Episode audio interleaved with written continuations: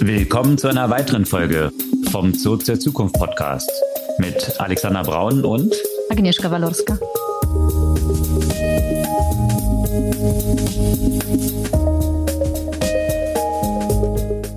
Was gab's Neues letzte Woche? Ja, so paar unerwartete Meldungen. Einige, die von den Toten wieder auferstanden sind.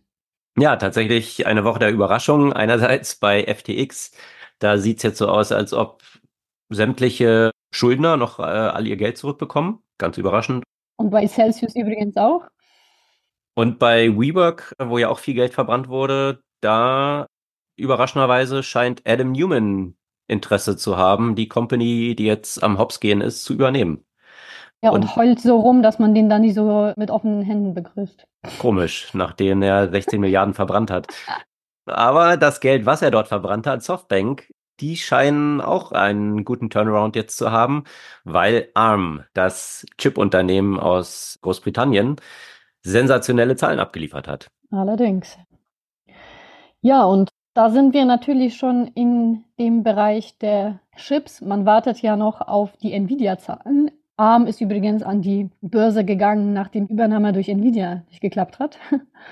Und äh, bei Nvidia ein neues Thema, über das in der vergangenen Woche gesprochen wurde, Custom Chips. Ja, und was das alles so disrupten könnte, natürlich. Custom geht nämlich auch Sam Altman jetzt ran mit OpenAI und der will natürlich nicht kleckern, sondern klotzen und nicht Milliarden raisen, sondern jetzt sind schon sieben Billionen, die er braucht, für OpenAI eigene Chip Factories aufzubauen. Also ganz kleines, ganz kleinen Pfennig, den er dort raisen will, um das zu ermöglichen und dann lauter so Custom-Sachen auch möglich zu machen. Ja, AI ja auch noch äh, bei anderen Unternehmen ja auch das Thema und zwar bei Google wieder ganz viel Neues und ein ziemlicher Begriff Wirrwarr oder Namenswirrwarr mal wieder. Wie man es von Google kennt, genau. Und aus dem ganzen Social-Bereich gibt's auch einige News. Blue Sky, der offene Standard für Twitter sozusagen, von dem ehemaligen Gründer von Twitter gegründet wiederum. Und die, die sind jetzt an den Start gegangen und offen, also an den Start schon länger. Und Twitter, da freut sich Elon Musk über die erste Position im App Store, was da so dahinter steckt. Und auch Threads, mhm. die Alternative aus dem Hause Meta, die haben jetzt Regulierung bezüglich der Verwendung von politischer Rede sozusagen und der Förderung davon oder Einschränkung davon auf ihrer Plattform mhm. bekannt gegeben. Ja, und das äh, Thema Regulierung von politischen Äußerungen ja, in vielerlei Hinsicht wird uns dieses Jahr begleiten. Das Thema wird natürlich ja auch ähm, in Bezug auf die generative KI sehr relevant sein dieses Jahr eine, eine Menge Wahlen und wir haben schon an Wahlkampf in anderen Ländern gesehen, welche Rolle generative KI da tatsächlich spielen kann. Ja, und äh, bei Wahlen ist, oder bei nochmal, bei politischen Themen spielt natürlich auch China immer eine große Rolle und der Hauptplayer aus China, so einer westlichen Welt, ist TikTok. Die fetzen sich gerade mit Universal Music Group die Rechte von Musikerinnen und Musikern, was dahinter steckt und ja, wie die Vorteile von Musiklabels versus Künstlern dort so gesteckt sind.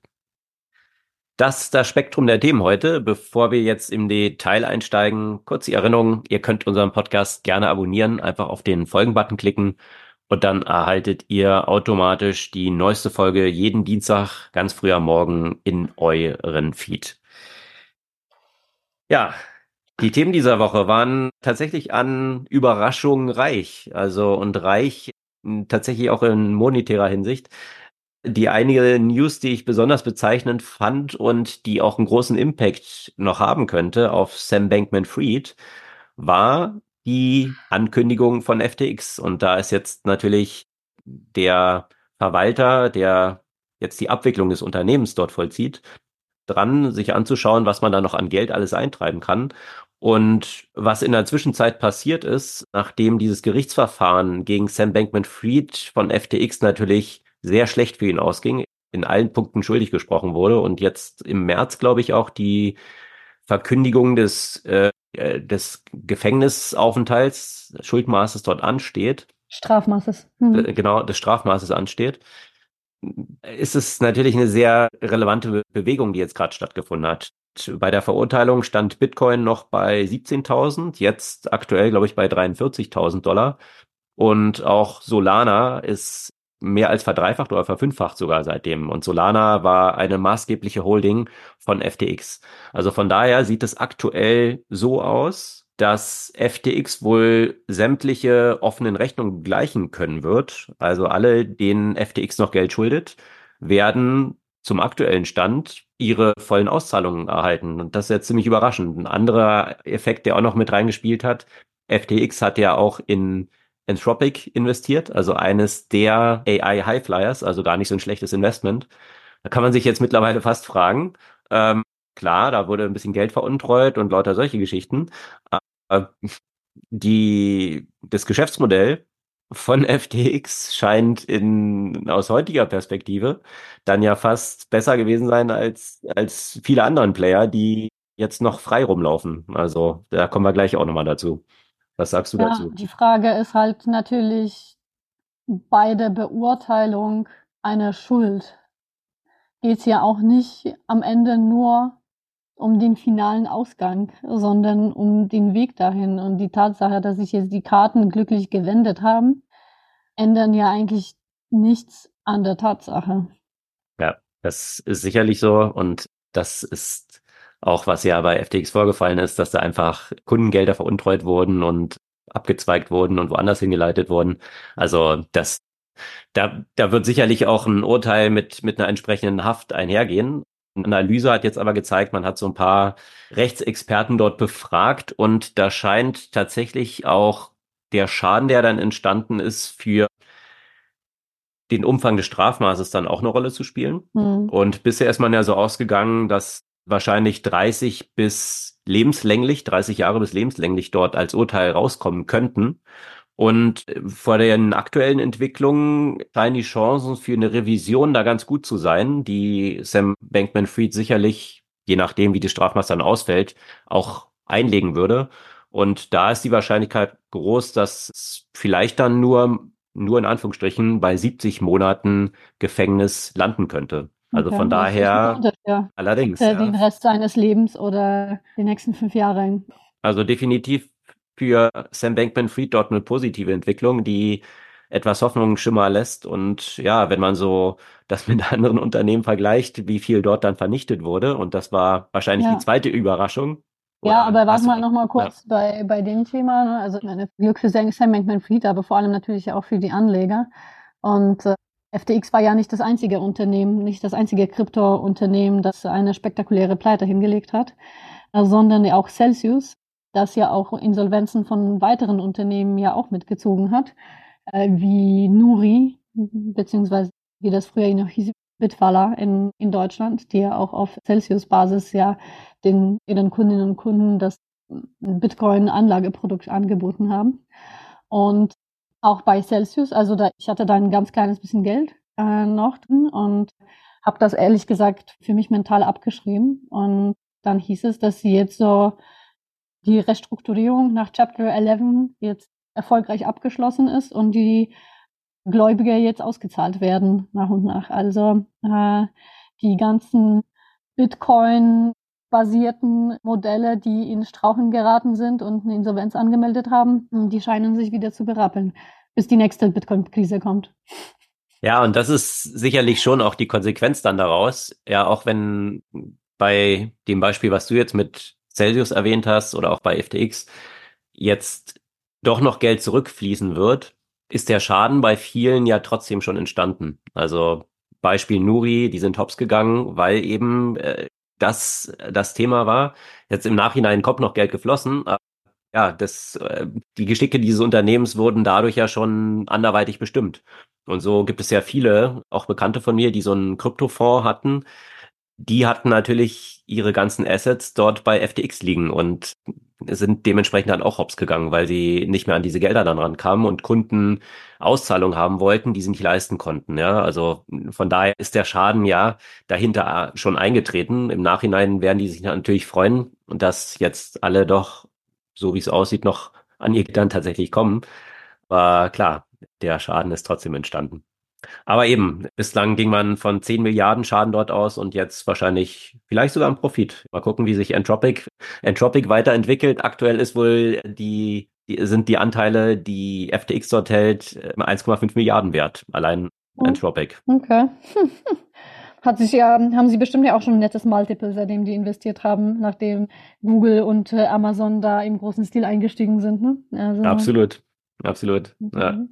Aber woanders dürfte sich das Multiple etwas anders entwickelt haben. Und das war die andere Überraschung dieser Woche. Einer der ja im gleichen Atemzug eigentlich genannten Namen mit Sam Bankman-Fried ist ja Adam Newman. Und ja. der hat so ein ganz anderes Pyramidensystem aufgebaut gehabt, was sich WeWork nannte oder nennt und mittlerweile auch in Insolvenz-Proceedings ist. Ja, also hier ist es natürlich ganz praktisch jetzt. WeWork war ja von Beginn an extrem unprofitabel, also nicht nur unprofitabel, sondern hat eigentlich sehr verlässlich jedes Quartal mehr Geld verbrannt, als es an Umsatz erzielt hat, hm. so dass allein Softbank dort 16 Milliarden verloren hat dran, die in Feuer aufgingen und Adam Newman tatsächlich dann auch noch seine Macht so ausgenutzt hat am Ende, Sie wollten ihn ja zum Schluss dann raushaben, um irgendwas weiter mit diesem Unternehmen machen zu können und mussten ihm dann nochmal hohe dreistellige Millionenbeträge auszahlen. Also insgesamt hat er wahrscheinlich gut über eine Milliarde dort selber mitgenommen. Und fast, fa fast der Einzige, der mit WeWork Geld gemacht hat. Exakt. Also ist er da sehr gut rausgekommen und ja, auch interessant. Ist wahrscheinlich einmalig in der, in der Geschichte, dass einem Gründer zehn Prozent Commission gezahlt werden für das Geld, was er verbrannt hat. Also das ist natürlich schon ein Meisterstück gewesen und das Meisterstück hat er nach seinem Ausscheiden ja dadurch nochmal getoppt, dass einer der prominentesten VCs, Andreessen Horwitz, dann dachte, ach, der ist doch ein cooler Typ, dem gebe ich jetzt nochmal 250 Millionen, um ein Real Estate Projekt zu machen. Hm, komisch. Wurden so ein paar Erinnerungen wach. Flow nannte sich das. Und das war das größte First-Runden-Investment, was Andreessen Horwitz je getätigt hat. Da haben viele die Hände über den Kopf zusammengeschlagen und gedacht, was ist denn, also wie kommt man auf diese Idee? Aber was Adam Newman schon wahrscheinlich so gut kann wie kaum ein anderer auf der Welt, ist halt irgendwie Leute zu charmen und eine Sales-Sau zu sein, die wahrscheinlich die Großmutter noch verkaufen kann. Also das scheint gut zu funktionieren und in seiner Asche auf meinen Hauptshow, die er danach dann noch so getätigt hat und im Interview aufgetreten ist. Also selbst da kam er eigentlich gar nicht so schlecht rüber in diesem Interview wiederum, ja. Also das, das scheint ja schon sehr, sehr gut zu können. Die Frage stellt sich jetzt natürlich, bei Flow sind in der Zwischenzeit auch schon Zahlen rausgekommen und das sieht ähnlich desaströs aus. Also Ach, scheint was? überhaupt nicht. Kann das sein? scheint überhaupt nicht zu funktionieren. Da verlinken wir auch gerade gerne den Artikel in den Show Notes. Also von daher scheint Mark Andreessen dort seine paar hundert Millionen auch schon wieder abschreiben zu können. Und jetzt stellt sich natürlich die Frage, jetzt hat Adam Newman nämlich angekündigt, dass er Interesse hat, WeWork zu übernehmen. Also das Unternehmen, was er gegründet hat, wo er zig Milliarden verbrannt hat, selbst dabei Milliardär geworden ist und das Ding jetzt hops geht und er sich denkt, oh, jetzt könnte ich das eigentlich kaufen mit dem Geld, was ich dort verdient habe als einziger. Na, wahrscheinlich findet er wieder einen neuen Doofen, um, der ihm das Geld gibt, um darin zu investieren, damit er nicht sein eigenes Geld investieren muss. Ja, das ist jetzt genau die Frage, ne? Weil äh, wenn, wenn man, wenn man jetzt so Vermögenswalter anschaut oder auch Venture Capitalist, die werden ja schon dafür bezahlt, Risiken einzugehen. Aber womit sie eigentlich ihr Geld verdienen und was sie rechtfertigen müssen, ist halt nicht dumm zu sein. Und jetzt, wenn das schon mehrmals hintereinander komplett in die Binsen gegangen ist, was der gemacht hat, dann wird es schwer sein, jetzt nochmal zu investieren und dann, wenn das wieder in die Hose geht, nachher zu sagen, na ja, aber war ja ein Versuch wert. Weil irgendwann werden sich dann die LPs auch fragen, sag mal, also so offensichtlicher kann es ja eigentlich jetzt nicht sein. Also dass, dass es irgendwie bei dem nicht so richtig funktioniert. Aber das könnte für WeWork jetzt tatsächlich nochmal interessant sein. Also WeWork grundsätzlich als Company, dass das ganze Business von jetzt nicht mehr die eigenen Offices haben, sondern solche Shared Spaces zu verwenden, gerade mit Corona und seit Beginn von Corona auch nochmal um 100 Prozent gestiegen ist. Wir sehen ja aktuell eine große Immobilienkrise in den USA von den ganzen Retail Spaces und auch Büros. Da gibt es einen Leerstand, den, der noch nie so hoch war. Also ich habe dort Statistiken gesehen, dass teilweise in San Francisco bis zu 60 Prozent der Offices irgendwie leer stehen. Also können wir auch gerne einen Link noch in Show Notes dazu posten. Das ist wirklich dramatisch, was der Büroleerstand ist und die Konsequenzen für den ganzen Immobilienmarkt, die damit einhergehen und viele Banken, die das ja finanziert haben. Also da rollt aktuell auch noch eine ziemliche Welle, die auch bis nach Deutschland jetzt rüber schnappt mit einzelnen Banken, also die Pfandbriefbank da aus Bayern, die dort auch involviert ist.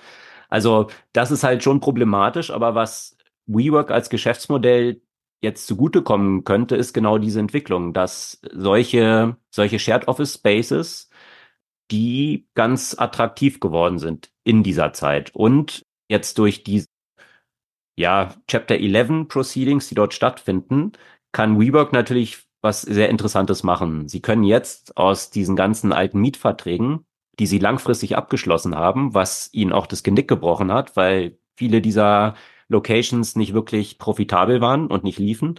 Aus denen kommen sie jetzt raus durch Chapter 11 und können sich quasi die Sahnestückchen rauspicken, die ganz gut funktionieren.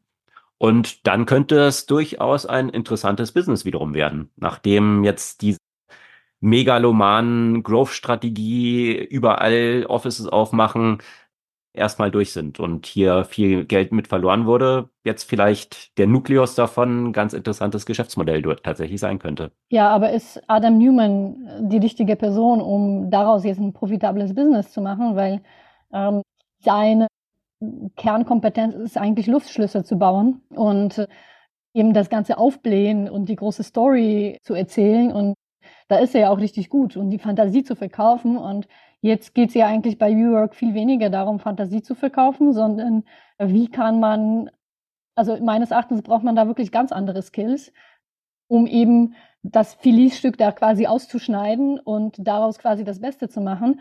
Mhm. Aber wenn er wieder mit seinen Visionen kommt, mit äh, hier Elevating Words Consciousness, dann weiß ich nicht, ob äh, das das ist, was das Unternehmen braucht, um ein gesundes Geschäftsmodell aufzubauen. Ja, da bin ich bei dir. Also ich habe auch das Gefühl, dass dieses Übernahmeinteresse so ein bisschen, auf Englisch würde man sagen, tone deaf mm, ist, ja, also nicht so wirklich erkannt, wie die Musik jetzt spielt. Und sein Baby jetzt da als der weiße Ritter quasi rausboxen will.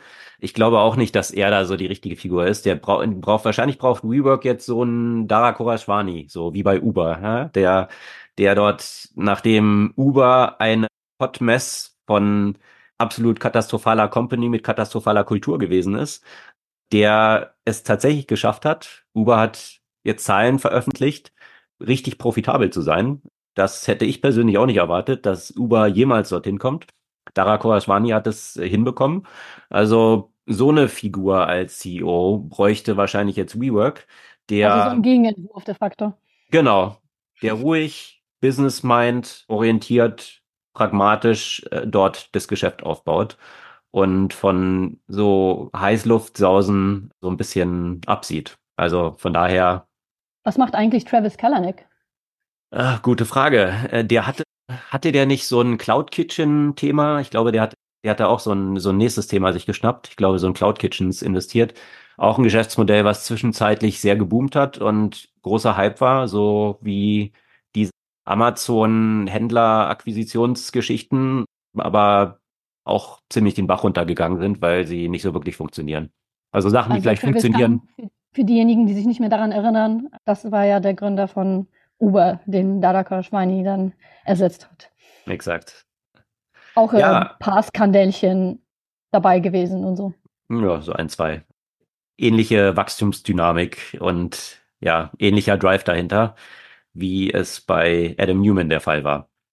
Und äh, ein Dritter im Bunde dieser ganzen Geschichte, der sich vergangene Woche auch freuen durfte, war Masayoshi-san, der Gründer von Softbank. Also ja, ich gibt er wieder ein bisschen Geld Adam Newman. ja, da habe ich auch eine ganz interessante Diskussion dazu gehört mit Prof G, also wie heißt er gleich? Ähm, Scott Galloway. Scott Galloway, äh, der Adam Newman eben auch so ein bisschen mit Sam Bankman-Fried verglichen hat und gesagt hat, dass Adam Newman eigentlich genauso wie Sam Bankman-Fried heute im Knast sitzen könnte, wenn Masayoshi-san nicht so stolz gewesen wäre. Weil Masayoshi-san wollte sich natürlich auch nicht eingestehen oder der Öffentlichkeit nicht eingestehen, dass er komplett aufs falsche Pferd gesetzt hat und wirklich blind war, in Adam Newman dort 16 Milliarden reinzustecken. Und hätte er sich das eingestanden, hätte er WeWork hops gehen lassen können. Also die wären pleite gewesen und Adam Newman wäre nicht noch mit vielen Millionen dort rausgekommen. Und dann hätte man sich ganz genau die Bilanzen anschauen müssen und auch die Investorenkommunikation, die im Hintergrund stattgefunden hat, was Adam Newman tatsächlich alles versprochen hat und was wahrscheinlich nicht eingetreten ist und nicht den, nicht der Realität entsprach. Und da ist die Hypothese, dass er dort genauso auf dünnem Eis unterwegs gewesen ist, wie es Sam Bankman-Fried war und heute durchaus auch im Knast sitzen könnte.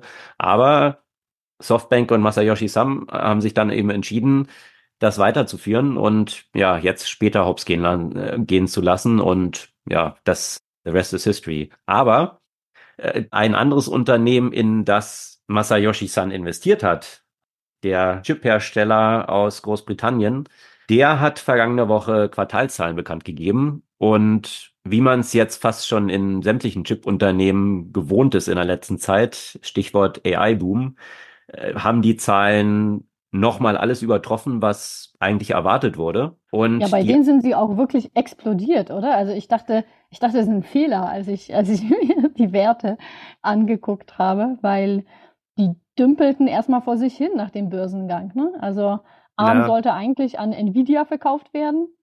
Dann hat das eben aus regulatorischer Sicht nicht funktioniert, aufgrund von eben Antitrust. Kartellrechtlich, mhm. genau nicht, nicht hingehauen und dann sind sie so ein bisschen gezwungenermaßen an die Börse gegangen. Der Kurs ist ja auch erstmal nach dem Börsengang dann ja auch eingebrochen. Und zack, auf einmal ist das jetzt das Doppelte von dem, von der Bewertung, zu der sie an die Börse gegangen ist. Ja, das war eben die Frage. Sie haben ja ARM beim Börsengang schon recht hoch gepriced, weil schon ziemlich viel Hype in diesem ganzen mhm. Thema war weswegen ich auch so ein bisschen Abstand genommen hatte und jetzt dachte, weiß ich nicht, ob ich, ob ich da jetzt einsteige und was so die Upside, das Upside dort ist. Aber tatsächlich nach Bekanntgabe dieser Quartalszahlen ist die Aktie um fast 60 Prozent nach oben geschossen. Und das wohlgemerkt bei einem Wert, der jetzt nicht irgendwie so ein Penny Stock ist, ja. Also die sind ja auch schon mit, glaube ich, über 30 Milliarden bewertet. Da mal einfach 60 Prozent draufzulegen, das ist schon ordentlich. Und jetzt muss man wissen, dass Softbank noch 90 Prozent der Shares hält von ARM. Ah, also okay. von daher absolut. Also wenn man das mal hochrechnet, hat Softbank damit, also jetzt Market Cap aktuell 38 Milliarden, 34 davon sind Softbanks, ja, also von daher, das dürfte mehr jetzt rausgeholt haben, als sie bei WeWork verloren haben. Also von daher auch die Zahlen jetzt zuletzt von Softbank ziemlich gut, gut gewesen wiederum. Ja. Also das ist so das Ass, was Masayoshi-san noch im Ärmel hatte. Ja, der kriegt's irgendwie immer wieder hin, so die, den Kopf aus der Schlinge zu ziehen. Ja, erst mit dem Mega-Hit mit Alibaba, von dem haben sie sich ja inzwischen getrennt. Damals 27 Milliarden Gewinn gemacht. Also, und das hat ihm ja so den Status eingebracht, den er mit Softbank dann entsprechend hatte und das Geld, was er dann auf Startups losgelassen hat und äh, das ganze VC-Game komplett umgekrempelt hatte, zwischenzeitlich. Ja, mal schauen, welches die nächsten großen Investments dann von Softbank sind und ob die Erfahrungen ihn so ein bisschen geläutert haben. Ich bin gespannt. Naja, OpenAI sucht ja wieder Geld für Chips. Vielleicht sind Sie dann dabei. kommen wir gleich zum Thema. genau. Aber erst vielleicht nochmal Nvidia. Ne, wie, wie gesagt, ARM sollte eigentlich an Nvidia verkauft werden. Das hat nicht funktioniert. Nvidia müsste jetzt demnächst die Zahlen auch bekannt geben, wenn ich mich richtig erinnere. Da bin ich mal gespannt. Am 21. genau, das steht dort, wenn ich es richtig in Erinnerung habe, auf der Liste. Mhm. Und ja, kann man sehr ja, gespannt sein. Ja, also weil viel Fantasie ist sicherlich schon beim Stock eingepreist. Und es ist die Frage, ob da die Realität die Fantasie ja auch nochmal überbieten kann. In jedem Fall äh, interessante Neuigkeiten. Also natürlich sucht Nvidia weiter nach Möglichkeiten der Erweiterung des Geschäftsmodells. Wir haben auch schon mal darüber gesprochen, dass sie ja auch in, in den Softwarebereich halt reingehen, aber auch ähm, bei eine, also schlagen aber auch eine andere Richtung bei den Chips und zwar Custom Chips. Und zwar reagieren sie auch ein Stück weit darauf, ähm, dass natürlich alle Big Tech Companies beziehungsweise alle AI Companies hm, schon in Richtung Chips schielen, weil sie diese große Abhängigkeit von Nvidia erkannt haben. Und äh, da sagt Nvidia, ey, wir müssen ja nicht konkurrieren. Wir können euch helfen, eure eigenen customisierten Chips zu entwickeln. Da hat ja quasi jeder was davon. Und da bin ich ja auch mal gespannt, wie sich insgesamt eben dieser Markt entwickelt. Äh, Im Moment ist es ja so, dass quasi alle Modelle auf äh, fast den gleichen Chips ja quasi trainiert werden und, und laufen. Und da wird darüber diskutiert, ob das nicht effizienter, auch kosteneffizienter wäre, wenn man wirklich genau die Chips designen würde, die man für den jeweiligen Einsatz benötigt. Und um da auch an der Stelle einfach Kosten zu sparen, weil, wenn ich das richtig verstehe, nicht alles sozusagen, was in den Chips im Moment drin steckt, ist ja auch wirklich für alles notwendig. Und somit genau sind Kosten und Potenziale halt quasi nicht ausgeschöpft. Und das könnte sich mit diesen, mit diesen Custom Chips dann verändern. Ja, also nochmal weitere Wachstumsfantasie, die dabei Nvidia dann drin steckt. Und klar, mit jedem Reporting, was so ausfällt wie ARM, gehen natürlich die Fantasien auch bei Nvidia nochmal in die Höhe, weil dann jeder denkt, ach krass, Chips, so gute Zahlen wie dort kommen, also ist noch mehr Fantasie eigentlich drin.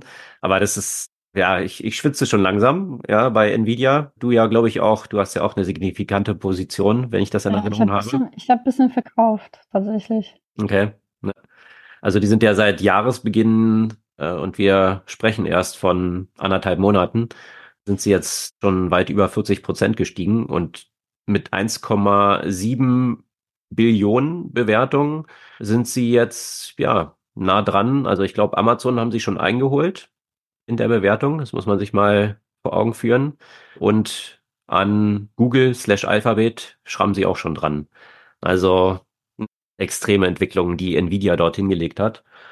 Wird man gespannt sein, was dort in den Quartalsergebnissen rauskommt. Ob das nochmal so explodieren kann oder entsprechend, weil die Fantasie so groß ist, natürlich auch viel Raum nach unten möglich ist. Ja, aber erstmal wird die Fantasie in dem Markt noch weiter befeuert durch die Ereignisse der vergangenen Woche, nicht von Nvidia, sondern von OpenAI. Da wird einfach nicht mehr in so lächerlichen Messgrößen wie Milliarden gesprochen, sondern für die Investitionen in Chips, die denn, denn Sam Altman machen möchte, äh, braucht er Billionen. Ja, und wohlgemerkt, das ist jetzt nicht falsch gehört, Billionen, äh, nicht die amerikanischen Billions, sondern Billionen, also in amerikanisch oder englischen Trillions. Das konnte man vergangene Woche einem Wall Street Journal Artikel entnehmen und ja, hat mich dann so an Mark Zuckerberg und die wahrscheinlich bekannteste Szene aus The Social Network an erinnern lassen, wo er ja mit dem ehemaligen Gründer von Napster dort am Sprechen ist und irgendwie von Millionen spricht und er sagt, ah, you know what's cool, it's not millions, What's really cool ist Billions. Das kann man jetzt bei Sam Altman Trillions draus machen. Also. Mich ehrlich gesagt an Austin Powers erinnert. das natürlich auch. Und den Dr. Evil. ja. Auch ein guter Punkt. Ja, vielleicht auch so ein bisschen mit Weltherrschaft so in ähnliche Richtung gehend, ja, die genau. Sam Altman hier anstrebt. Und viele VCs haben sich dann natürlich auch hier in Europa überschlagen. So viel Ambitionen und das ist das, was uns in Europa fehlt. Kann man einerseits sagen, ja. Also ich habe einen interessanten Post dann gelesen, dass, dass hier ein Chip-Unternehmen in Europa versucht, Geld zu raisen und die streben jetzt so an, 500 Millionen und dass das hier natürlich für Investoren, genau, für Investoren total überrissen ist und das war so das Feedback. 500 Millionen, woran glauben die denn eigentlich? So viel Geld kann man doch nicht raisen. Und ja, das zeigt so ein bisschen, wie die Verhältnisse dort sind und wie in den USA damit umgegangen wird. Also, dass er jetzt diese sieben Trillion, also sieben Billionen tatsächlich raisen wird, das werden wir mal noch sehen, weil wenn man das so ein bisschen sich genauer anschaut, also das ist mehr als das gesamte US Federal Budget, um es mal in Relation zu setzen. Oder wenn man das mal zur gesamten Weltwirtschaftsleistung in Relation setzt, sind das sieben Prozent des World GDPs. Also wer ihm dort sieben Billionen dort geben will, das ist noch ein bisschen in Sternen, aber ich glaube, das ist auch wieder so, so typisch Silicon Valley Manier. Alle haben natürlich jetzt drüber geschrieben, und alle haben irgendwie gesagt, wow, krass, Sam Altman, der hat Ambitionen. Also mhm. dieses klassische Salesmanship, einfach mal eine total astronomische Hausnummer raushauen und dann hast du damit allein schon mal einen Vlog eingeschlagen. Was kann, was können jetzt die nächsten machen? Was kann jetzt Anthropic machen? Ja, müssen die jetzt sagen, ja, okay, wir wollen jetzt 10 Trillion raisen, ja, damit wir noch größere Chip Factories bauen. Ja, also natürlich zu welcher Bewertung wollte er das raisen? Damit wäre ja quasi OpenAI auf einen Schlag so das mit größtem Abstand wertvollste Unternehmen, oder? Ja, mit solchen Petitessen wird er sich nicht beschäftigen, was dort Bewertung. Okay. Also ich glaube, das ist zu viel Detailkram. Das, ja. Und natürlich ja. gleich die Diskussion, äh, wer könnte überhaupt so viel Geld in irgendein Unternehmen halt reinstecken oder in irgendein Projekt reinstecken, weil auch da da wird es auch dünn bei, bei klassischen Investoren und da wird viel das Thema Saudi-Arabien in den Mund genommen. Ja, aber selbst die dürften da Schwierigkeiten haben, irgendwie Billionen aufzubringen. Naja. Der wird einfach eigenhändisch für den Weltfrieden sorgen, indem er es schafft, von allen möglichen Ländern der Welt dieses Geld einzusammeln. Und äh, es wird wieder zu diesem Ziel, das OpenAI von Anfang an quasi hatte, so die Welt nach vorne zu bringen und äh, die AI für die Zukunft der Menschheit einzusetzen. Ja, verbunden mit WorldCoin, was ja dann auch die Weltwährung werden soll, die ja genau. auch von ihm aufgesetzt sind, mit den Scans von sämtlichen Irissen der Welt verbunden.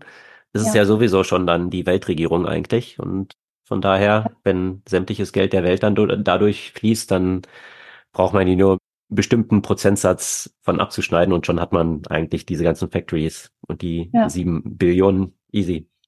Falls man die Ironie hier in diesen Aussagen nicht gehört hat, die möchte ich nochmal explizit hier betonen. Ne? Was meinst du mit Ironie? Nicht so klein denken. nicht so, nicht so deutsch sein, Agnieszka. Ja, sorry. Ja, also dort auf jeden Fall große Schlagzeilen natürlich von OpenAI, aber das waren nicht die einzigen, die von OpenAI kamen, oder? Ja, tatsächlich. Auch OpenAI will in den Bereich der Action Models einsteigen.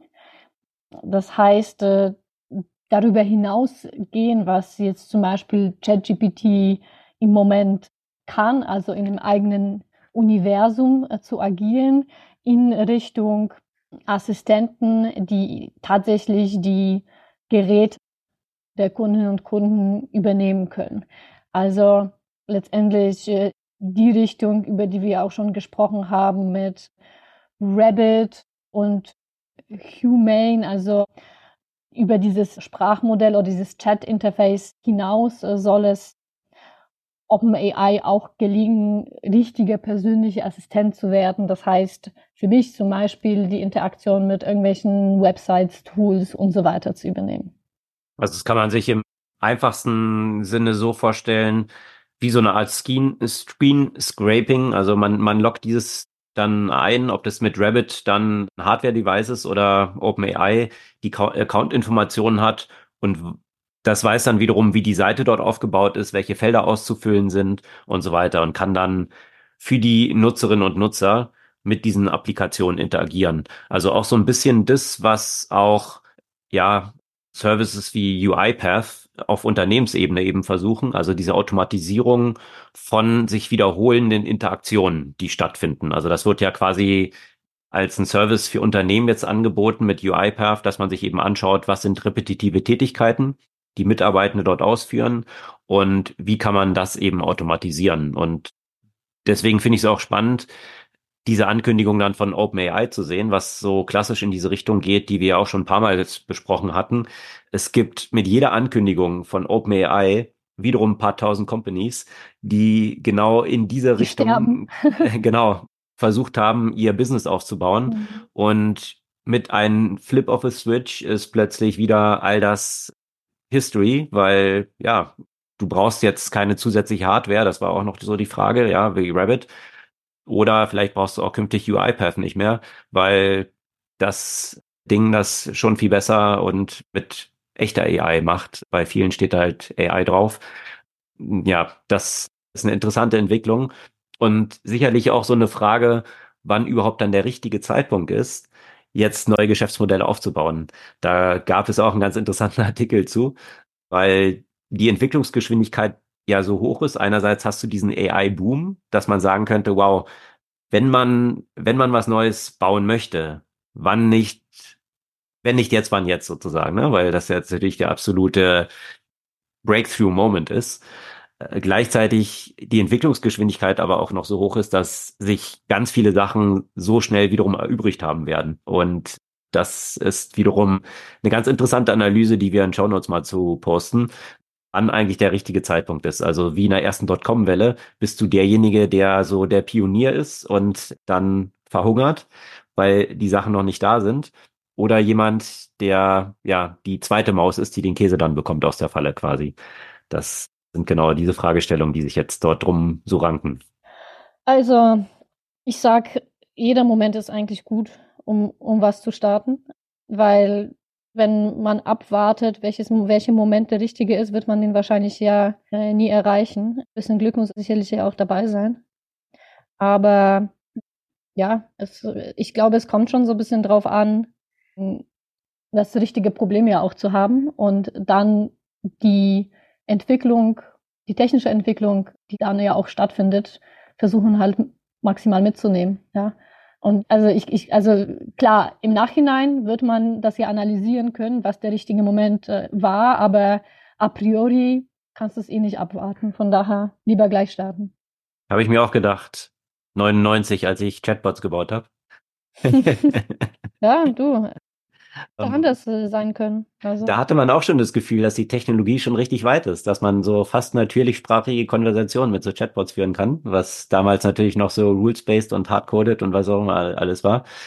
Aber ja, war, war dann eben 20 Jahre zu früh. Aber die Entwicklungssprünge werden wahrscheinlich jetzt ähnlich nochmal sein, auch wenn man jetzt schon denkt, also das ist ja immer das Faszinierende. Man denkt ja immer im Status quo, wow, was wir jetzt an Technologie haben, was kann man da eigentlich noch weitermachen? Also das kann man ja in der Technologiehistorie zurückgehen, wohin man will. Und immer wieder gab es diese Berichte. Jetzt ist alles erfunden, was man erfinden kann. Selten war es dann so oder noch nie. Und dementsprechend dynamisch und noch dynamischer wird es weitergehen. Und klar, wann, wann ist dann der richtige Zeitpunkt? Dann könnte man immer abwarten, weil dann vielleicht schon der nächste Technologiesprung da ist, wo man dann auch wiederum warten würde und schaut, was passiert dann. Das, äh, Aber ja. apropos äh, wie weit das schon ist. Ich weiß nicht, du hast, hast noch nicht deine einige eigene Custom GPTs gebaut, ne? Habe ich noch nicht. Also irgendwie, ich weiß nicht, was die da gemacht haben. Die sind auf einmal, einmal agieren sie völlig erratisch, die, die ich gebaut habe. Okay. Mhm. Inwiefern? Das, ja, insofern, dass, es, dass, die, dass, dass die anders agieren als ursprünglich, als ich sie gebaut habe. Und äh, offenbar haben sie ihre die Anweisungen, die ich denen gegeben habe, zum Teil überschrieben. Also Sachen, die früher ohne weiteres problemlos wiederholt funktioniert haben, geben auf einmal völlig absurde Ergebnisse. Okay.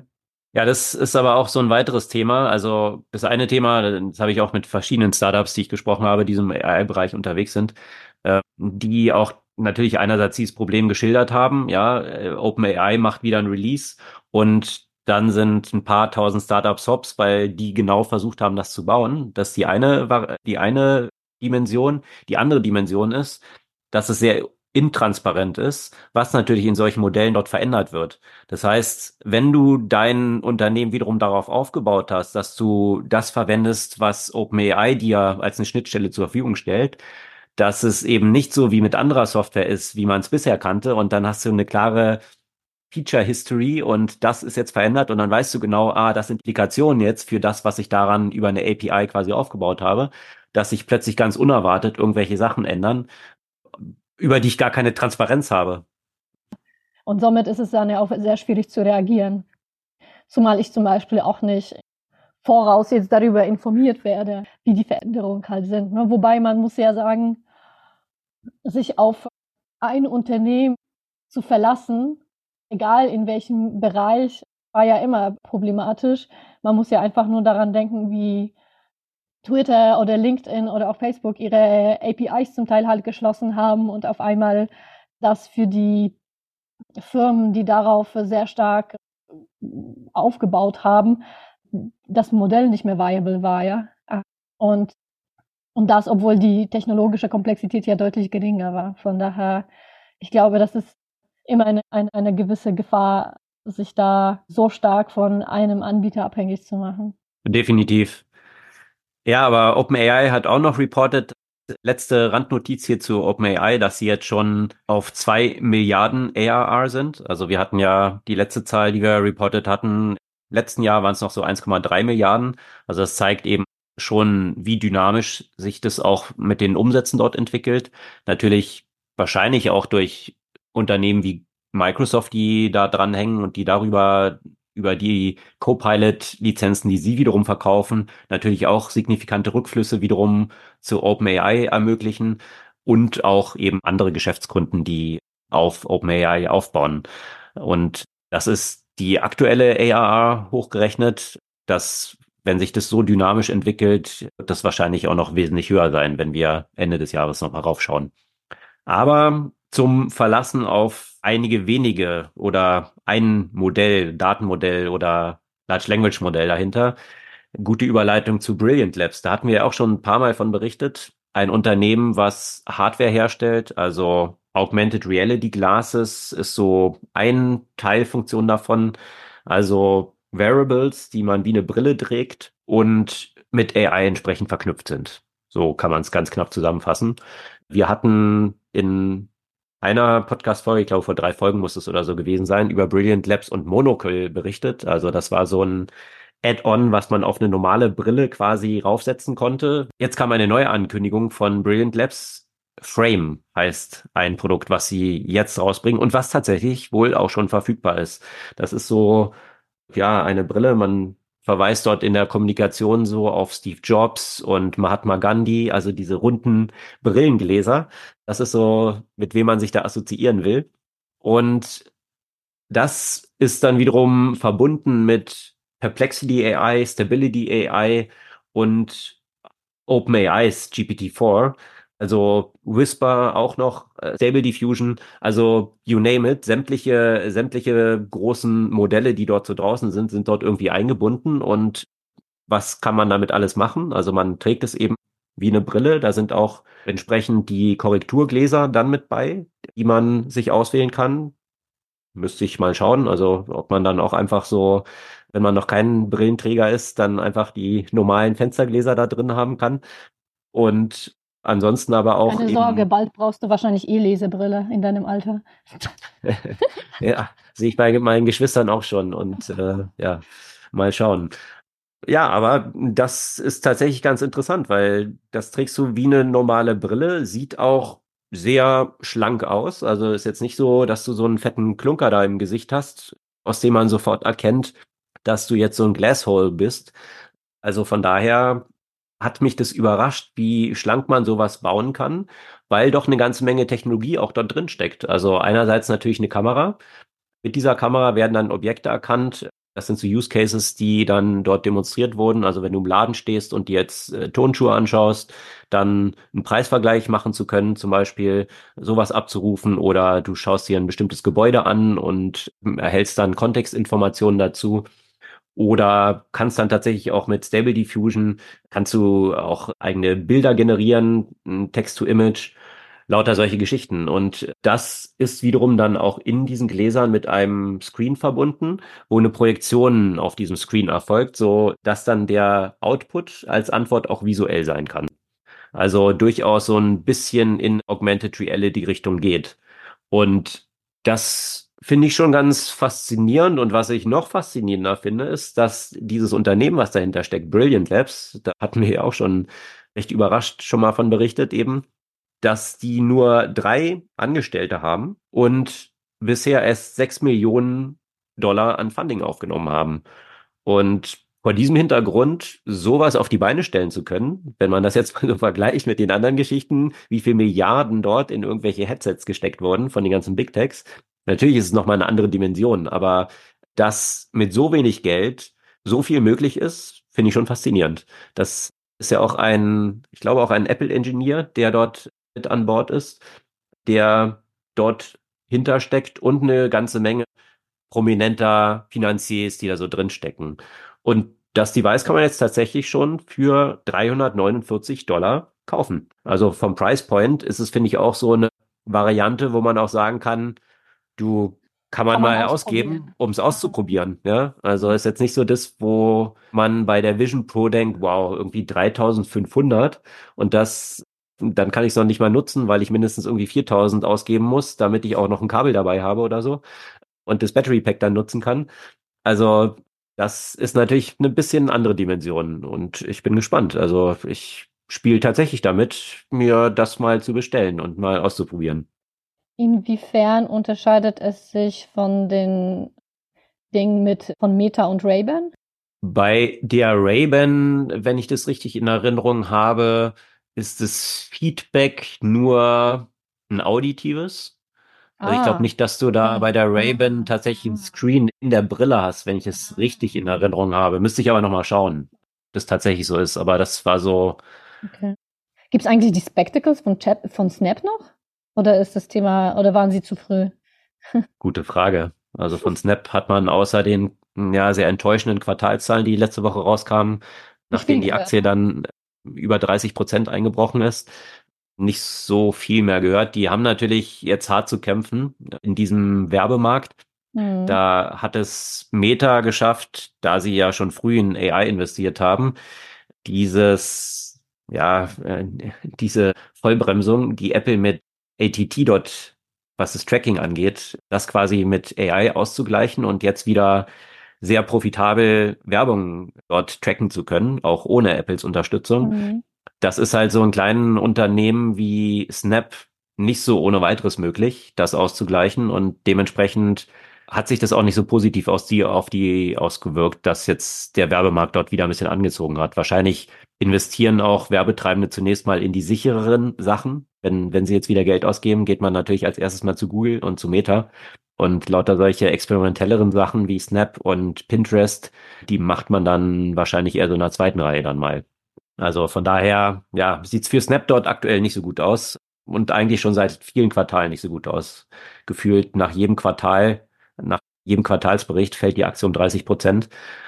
Das ist nicht so ein guter Pfad, auf dem sich Snapdot aktuell befindet.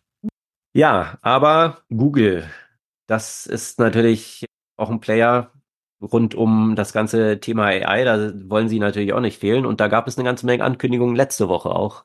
Und was ich daran faszinierend fand, also natürlich ist irgendwie deren AI jetzt nochmal besser geworden und Gemini AI wird jetzt überall integriert. Aber sie fangen jetzt an, so ein bisschen aufzuräumen mit den gefühlt 500 unterschiedlichen Produktbezeichnungen, die sie in diesem Umfeld haben, von Bart über Bert gab's auch noch. Ach stimmt, Bert, ja. Das war aber mehr das für Search. Genau. genau. das war bei Search schon das Integrierte, was jetzt nicht so Customer-Facing oder nicht ja, genau. als AI selbst, sondern um die Suchergebnisse zu verbessern. Ne? Ja, aber Google hat ja allgemein ein Zoo von Applikationen, auch wenn man allein solche Sachen sich anschaut wie Videotelefonie und Chat und solche Geschichten, da gab es ja gefühlt auch mindestens 20 unterschiedliche Produkte, wo man nicht mehr wusste, warum heißt es einen jetzt so und welches nutze ich jetzt eigentlich und und warum warum sollte mich das kümmern als Nutzer? Und so war es jetzt eben auch bei AI, da versuchen sie jetzt ein bisschen aufzuräumen, also Bart ist jetzt rausgeflogen, heißt jetzt alles Gemini. Und aber bei Gemini gibt es auch wiederum irgendwie 50 unterschiedliche Bezeichnungen und die sind dann irgendwie bei Google One irgendwie drin, was früher irgendwie auch anders hieß. Also, äh, I don't know, ist ein, ein ziemliche Mess da bei Google, muss man mal sagen, was so deren Produkte und Bezeichnungen dort angeht. Ja, in, in jedem Fall gibt es ja immer wieder Berichte von dem, wie gut ihre Modelle halt sind. Also ich habe hm. ja angefangen mit, äh, mit Google ja tatsächlich ja auch zu bauen und äh, ich muss sagen, die generativen Funktionen, wobei es kommt natürlich immer darauf auf den Einsatz, die waren bisher wirklich weit entfernt von dem, was, äh, was OpenAI leisten konnte. Und auf Gemini konnte ich bisher auf das Modell zum Beispiel nicht zugreifen. Muss jetzt mal gucken, jetzt ist es ja auch überall verfügbar. Das ist ja auch wieder so verwirrend, ne? weil Gemini jetzt irgendwie sowohl der Assistent als auch das Modell ist und dann kommt man durcheinander. Kommt dann neues Modell, werden sie wieder irgendwie den Assistenten neu benennen oder? heißt dann Cortana. genau. Naja, also auf jeden Fall hat, hat Google ja nicht aufgegeben. Ja? Und das werden sie sicherlich nicht tun. Nee, definitiv nicht. Und das haben sie auch groß angekündigt, dass tatsächlich jetzt dieses Modell auch in vielen Bereichen natürlich besser ist als das von yeah. OpenAI. Und hm, ich habe viele Beispiele angesehen, auch so Bildgenerierung, das ist halt alles dann integriert, alles eben so multimodal auch hier entsprechend ja. in diesem Modell. Und man hat hier auch diese Anstrengung unternommen, so Watermarking-Geschichten dort dann zu etablieren, um AI-generierte Bilder identifizierbar zu machen. Ja, da, ja übrigens auch, ne? Ja, da verlinken wir auch gerne aber ein Research Paper, was dort kürzlich erschienen ist, was nochmal demonstriert, dass man diese Watermarks ganz einfach entfernen kann. Und ja, mit AI. Das, hm, ja, genau. Und dementsprechend ja, die, die Leute, die, es gibt ja genug offene Modelle, die das dann wiederum ohnehin nicht tun. Und dass jetzt gerade die Leute, die irgendwelche Fake-Images erstellen wollen, dann ausgerechnet die Modelle wählen werden, wo dann Watermarking drin ist, was man dann auch wiederum entfernen kann. Also ja, das ist ein Kampf gegen Windmühlen, den wir dort leider haben. Der sich vergangene Woche auch nochmal in bestimmter Weise ausgewirkt hat. Wobei diese Woche war es dann nicht AI generiert, aber Elon Musk hat sich gefreut und ganz stolz verkündet, dass X die most downloaded App im App Store in den USA ist und dort auch ein Screenshot zugemacht. Ich musste dann auch mal schauen, habe hier einen deutschen Store geschaut und zu dem Zeitpunkt, als ich mir das angeschaut habe, war es noch nicht auf eins, sondern auf Platz 32 als ich da einen Screenshot von jemand anderem in diesem Feed dann sah, da war es aber noch irgendwo auf 60 gewesen. Also von daher sah man auch hier in Deutschland, im deutschen App Store, eine starke Beschleunigung. Dann habe ich noch mal ein bisschen nachgeschaut, was ist dort wirklich, was, was gibt jetzt X das ganze Geld, was sie nicht hat, was sie nicht haben, oder vielmehr das Geld, was Tesla an Werbung auf X ausgibt, damit X ein bisschen Geld bekommt, direkt dafür aus, um ihre Positionen nach oben zu schießen. Nein, der Hintergrund war ein anderer und der erinnert so ein bisschen an Taylor Swift. Diesmal aber wurde nicht ein Fake-Video oder Fake-Bilder mit sexuellem Inhalt generiert, sondern ein Video, ein Sexvideo anscheinend oder Nacktvideo von Rapper Drake, was mhm. auf X verbreitet wurde. Und das war maßgeblich dafür verantwortlich, dass plötzlich ganz viele Leute sich X runtergeladen haben, um eben zu diesem Video zu kommen. Also äh, das finde ich dann wiederum faszinierend, dass Elon Musk ganz stolz verkündet, dass er jetzt auf Platz eins ist. Der Hintergrund, weswegen er da ist, ist, weil eigentlich er das ganze Trust and Safety Team gefeuert hat, was genau das verhindern soll, dass äh, Nacktvideos unfreiwillig von irgendwelchen Stars dort mhm. rauskommen. Ja? Also wenn man das noch in der Nutshell zusammenfassen müsste, wie der Status dieser Plattform ist, das demonstriert es ganz gut. Tja. Ich dachte, das hätte vielleicht was mit Super Bowl zu tun oder so. Hm, nicht wirklich. Beim Super Bowl gab es. Taylor Swift. Naja, ja. Beim Super Bowl gab es tatsächlich aber jetzt ein, ein Entrepreneur aus dem Silicon Valley hat ja, hast du das mitbekommen? Der hat eine Super Bowl-Anzeige geschaltet, die aufruft, Tesla zu boykottieren. Mhm. Und da gab es auch ziemlich viel Brimborium drum, weil er sagt eben und zeigt dann in diesem Video äh, auch lauter Unfälle, die im Self-Driving-Mode dort äh, passieren, dass es überhaupt nicht sicher ist. Es gibt natürlich auch viele Diskussionen darum, weil er selbst Software in diesem Bereich baut und ah, äh, einer, einer seiner Kunden ist Mobileye wiederum, was ja potenziell auch ein Wettbewerber dann, also von daher weiß man nicht so ganz, was da der Hintergrund ist, aber das vielleicht nur als Side Story von dem Super Bowl und Elon Musk und Tesla äh, Brimborium, was es, was es, was es dort gab.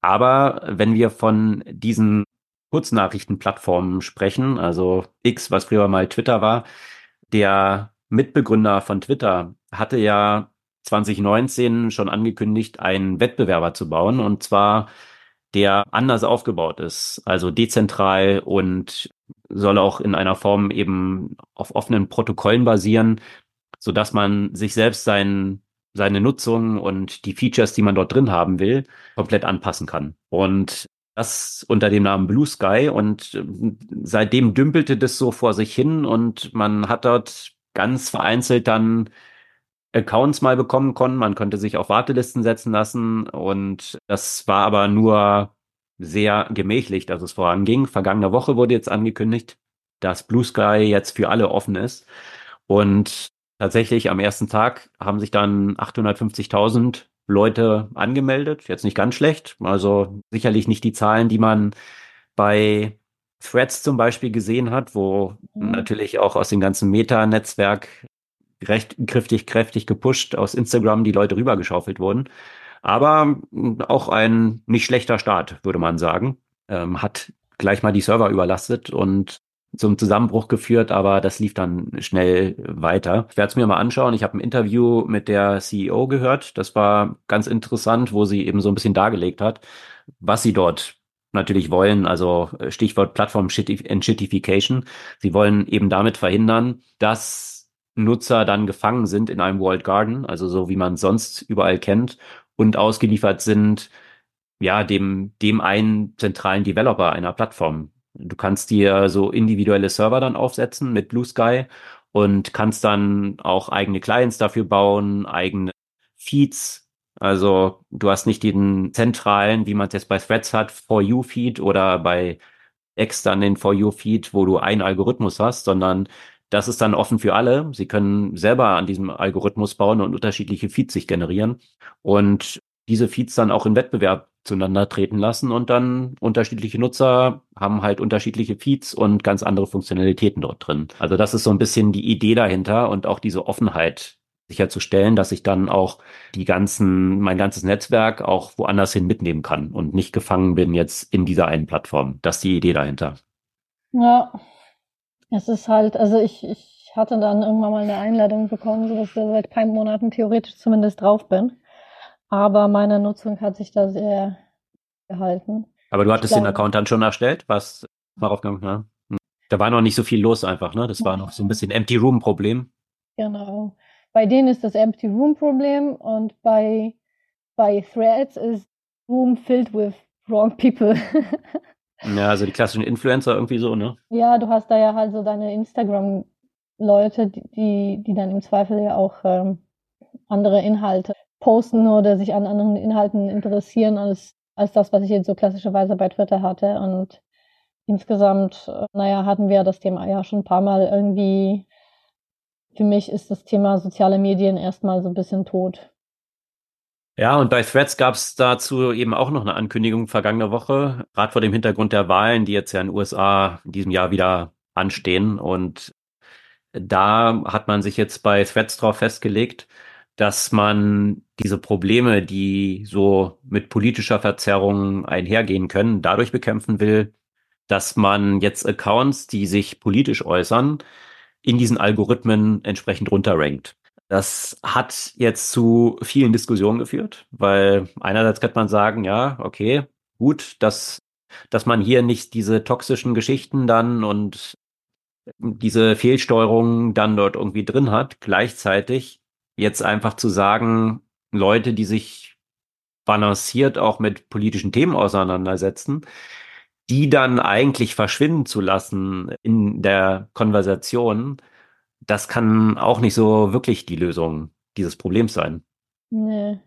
Naja, wobei, ja, ja, es ist halt so ein bisschen halt die Instagram-heile Welt halt weitertreiben, ne?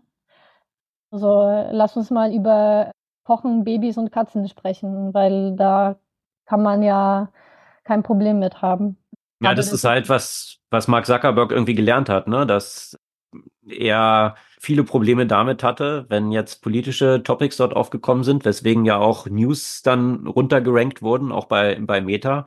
Ähm, also rein aus der Profitmaximierungsperspektive absolut sinnvoll, weil du kannst damit etwas Moderation einsparen, weil du dieses Thema einfach grundsätzlich runterrankst und verlierst demnach nicht signifikante Werbeeinnahmen. Im Gegenteil.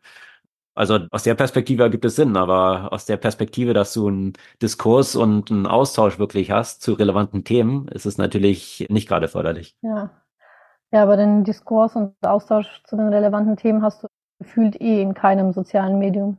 Du hast entweder einfach irgendwie heile Welt oder du hast gleich Kampf und, und Krieg sozusagen. Hatefest. Ja. Also das ist, äh, macht es ja auch ziemlich schwierig. Und, äh, und äh, das, das fehlt, also diese balancierte Diskussion und dieser Austausch. Ich finde, das fehlt halt einfach äh, grundsätzlich in der Gesellschaft. Total. Und gerade jetzt in so einer Zeit, wo viele sehr weitreichende Themen anstehen. Ne? Genau. Also Wahlen äh, in den USA. Wir haben Wahlen in Europa. Und Krieg. Krieg, genau. Und, An mehreren Orten. Und äh, ja, und natürlich ja durch zusätzlich durch die äh, generative AI gibt es ja auch weitere Tools, weitere Möglichkeiten, auf die Wahlen halt Einfluss zu nehmen. Und das ja. hat man jetzt schon in den Wahlen, die dieses Jahr bereits stattfanden oder in Progress sind sozusagen ja auch gesehen. Es haben ja nämlich äh, große Länder, die man vielleicht nicht so auf der Agenda hat, jetzt gerade Wahlen beziehungsweise haben bald Wahlen, und zwar Pakistan und Indonesien. Und in Pakistan ist der ein Kandidat, der im Gefängnis ist, hat er ja quasi mit Hilfe von einem durch KI generierten Video ja seine ja, Wahlrede quasi, seine Abschlussrede gehalten, ja, die er ja quasi aus dem Gefängnis natürlich nicht halten konnte. Und auch in Indonesien hat man gesehen, wie viele durch KI generierte Bilder, also Avatare auch von den Politikern, welche Rolle sie dort äh, tatsächlich spielen. Und auch in den USA sieht man das bereits mit den Robocalls, die, die jetzt, die jetzt offiziell verboten wurden. Genau. Mhm.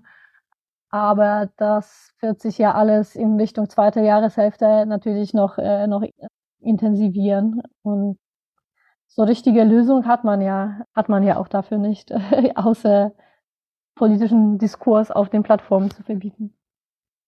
Ja, schwierige Situation, wie man damit umgeht. Von, ja, von Kostenreduktionen, dass entsprechende Teams dort eingeschränkt werden, ja, und Algorithmen und ja, sehr komplexes Feld, was man, was man auch wirklich sehr schwer kontrollieren kann. Manche Vorschläge sind ja dort diesen USA nennt man diesen 230, also eine entsprechende Regelung, die Plattform dann verantwortlich macht für die Inhalte, die dort drauf sind. Aber das, das wird von vielen als eine mögliche Lösung so diskutiert. Äh, das würde ich jetzt für mögliche negative Inhalte, die dort verbreitet sind, als eine mögliche Lösung sehen, weil dann die Plattformen dafür verantwortlich sind und da Geld für ausgeben müssen, das tatsächlich zu Policy, Policy zu machen. Aber das Resultat kann man ja dann auch bei Meta sehen. Dann sagst du halt, okay, dann lasse ich einfach gar keine Themen eigentlich zu. Also auch so ein positiver Diskurs, der mich nur mehr Aufwand kostet, dann schließe ich einfach noch mehr aus. Also von daher ist es ja auch nicht wirklich die Antwort dann. Ja, eine andere Plattform, wo zunehmend auch politische Themen eine Rolle spielen, weil TikTok auch immer mehr der als Newsquelle für eine große Anzahl der Teenager weltweit so dient und dementsprechend auch, hatten wir auch schon mehrfach von berichtet, natürlich auch von China maßgeblich auch mit beeinflusst wird, welche Artikel dort Verbreitung finden, welche Videos und welche nicht.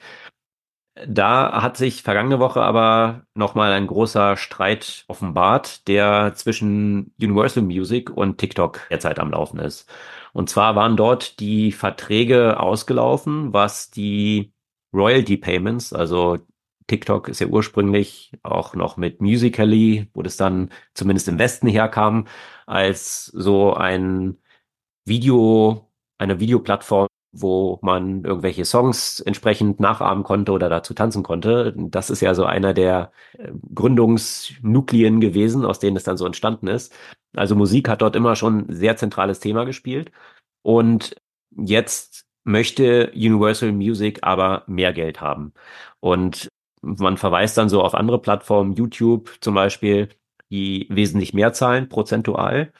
Und stellt sich bei Universal Music natürlich dorthin und sagt, ja, es geht ja um unsere Künstler und die müssen richtig entlohnt werden und deswegen führen sie diesen Kampf für ihre Künstler. Das sieht TikTok etwas anders, weil TikTok natürlich auch eine große Marketingplattform für viele Künstler ist. Das heißt, wenn man es natürlich schon geschafft hat und jetzt eine Shania Twain oder äh, Taylor Swift ist, die haben natürlich schon jetzt irgendwie eine große Verbreitung, ja, dass die potenziell noch mehr verdienen könnten, wenn prozentual mehr gezahlt würde. Da kann man sicherlich einen Haken hintermachen, aber TikTok ist ja gerade für viele Up-and-Coming Artists eine Plattform, ihre Karriere zu launchen. Also ganz, ganz viele sind in der letzten Zeit durch TikTok wirklich viral gegangen und äh, das hat dann dazu geführt, dass sich ihre Verkäufe und ihre Plays dann auch auf anderen Plattformen bei Spotify astronomisch nach oben entwickelt haben. Also von daher, das ist so mehr die Position, die TikTok einnimmt und sagt, wir sind ja eigentlich die Marketingplattform für die Künstlerinnen und Künstler und wir haben eigentlich die wahren Interessen der Künstlerinnen und Künstler. Bei uns sind eigentlich die wahren Interessen zentral. Und Universal Music, die wollen halt möglichst viel Geld verdienen. Und das ist eigentlich nur der Hintergrund. Äh, also von daher kommt man aktuell nicht zu einer Einigung. Und die Konsequenz ist, dass jetzt Universal Music sämtliche Künstler dort auf dieser Plattform und die Musik, die hier verwendet wurde, gesperrt hat. Was dann darin resultiert, dass plötzlich keine Musik mehr in diesen Videos ist. Also das ist so ein bisschen zurück zum Stummfilm. Und viele der TikTok-Stars und Sternchen jetzt darüber, dazu übergegangen sind, diese Songs selbst zu singen oder ja, auf diese Weise dann zu performen und das zu ersetzen. Also von daher sicherlich ein, ein großer Schlag jetzt aktuell, der vor allem, wie das ist so bei TikTok so lustig, weil das hieß ja ursprünglich ja Musically. Musically ohne Music jetzt gerade. Zumindest was die Universal Music Artists dort angeht. Mal schauen. Die Fronten scheinen da ziemlich verhärtet zu sein. Und dass es jetzt so weit eskaliert ist, dass jetzt die Musik tatsächlich dort gezogen wurde. Mal gucken, wie sie da zusammenkommen. Das, das Spektrum der Themen heute. Hast du eine Buchempfehlung? Ich lag, lag in der vergangenen Woche so flach äh, mit Lungenentzündung, da wurde nichts gelesen. Echt? beim, Liegen, beim Liegen kann man doch gerade viel lesen. Ja, nicht, wenn man 40 Grad Fieber hatte okay. und die Buchstaben okay. dann irgendwie anfangen zu tanzen.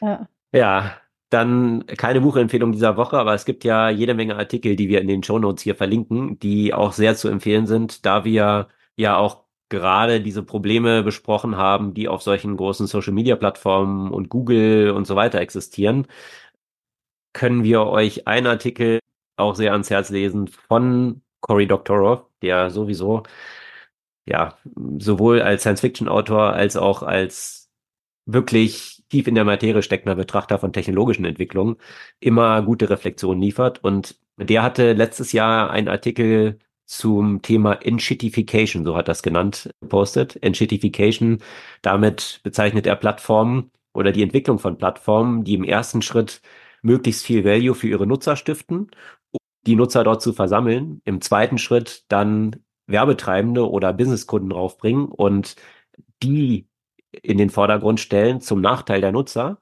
Und im dritten Schritt, wenn die beide sich einander total brauchen, dann dazu überzugehen, möglichst viel Wert von den Businesskunden auch noch rauszuziehen und den ganzen Value bei sich zu haben.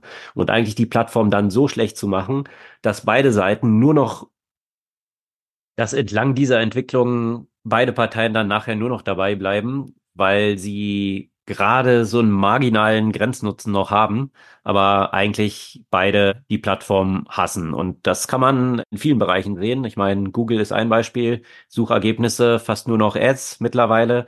Bei Amazon, wenn man dort sucht, das eigentliche Produkt, was man sucht, kommt ganz unten angezeigt, weil die Businesskunden halt für die anderen Suchresultate zahlen. Äh, das ist eben so ein Beispiel für die Entwicklung von Plattform Inshitification. Können wir sehr empfehlen den Artikel, Cory Doctorow sowieso immer und auch die politischen Überlegungen, die bezüglich Regulatorik da so dranhängen mit ja, Antitrust und Interoperabilität. Also das genau, was Blue Sky eben versucht, dass man die eigenen Kontakte mitnehmen kann zum Beispiel. Das soll es für diese Woche gewesen sein. Wir freuen uns über euer Feedback, eure Kommentare und Bewertungen auf den Podcast-Plattformen eurer Wahl und hören uns kommende Woche wieder.